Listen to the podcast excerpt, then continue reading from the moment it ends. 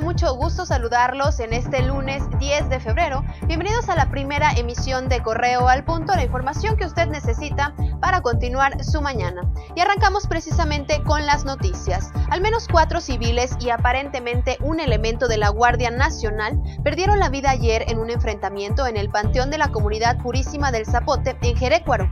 Según las primeras versiones, primero se suscitó una persecución que terminó dentro del panteón, donde se llevó a cabo el enfrentamiento. Además de los fallecidos, también se dijo que hubo al menos seis personas lesionadas. El profesor, compositor y músico celayense Alfonso Zúñiga Ramírez fue homenajeado por los exalumnos de la Escuela Preparatoria Oficial de Celaya, quienes resaltaron su trayectoria como mentor de generaciones. Y el maestro es un ejemplo de ánimo, de talento, de gusto por la vida.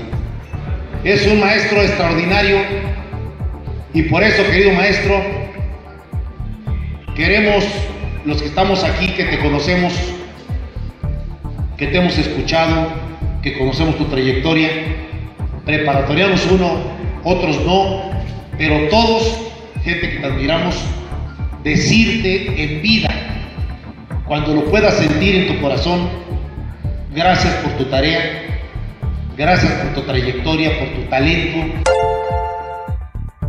En otra información, en un comunicado emitido por la Subsecretaría de Prevención y Promoción de la Salud, se dio a conocer que en la Ciudad de México se cuenta con un caso sospechoso de coronavirus. De acuerdo a las autoridades, el infectado sería un hombre de China de 37 años de edad que había viajado a Baotao hace unos días. La Secretaría comenta que por ahora el caso se encuentra estable y no presenta contacto sintomáticos.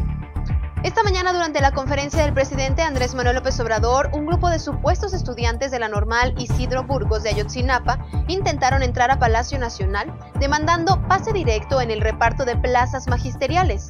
No obstante, fueron rociados con gas pimienta y en protesta vandalizaron la puerta de moneda.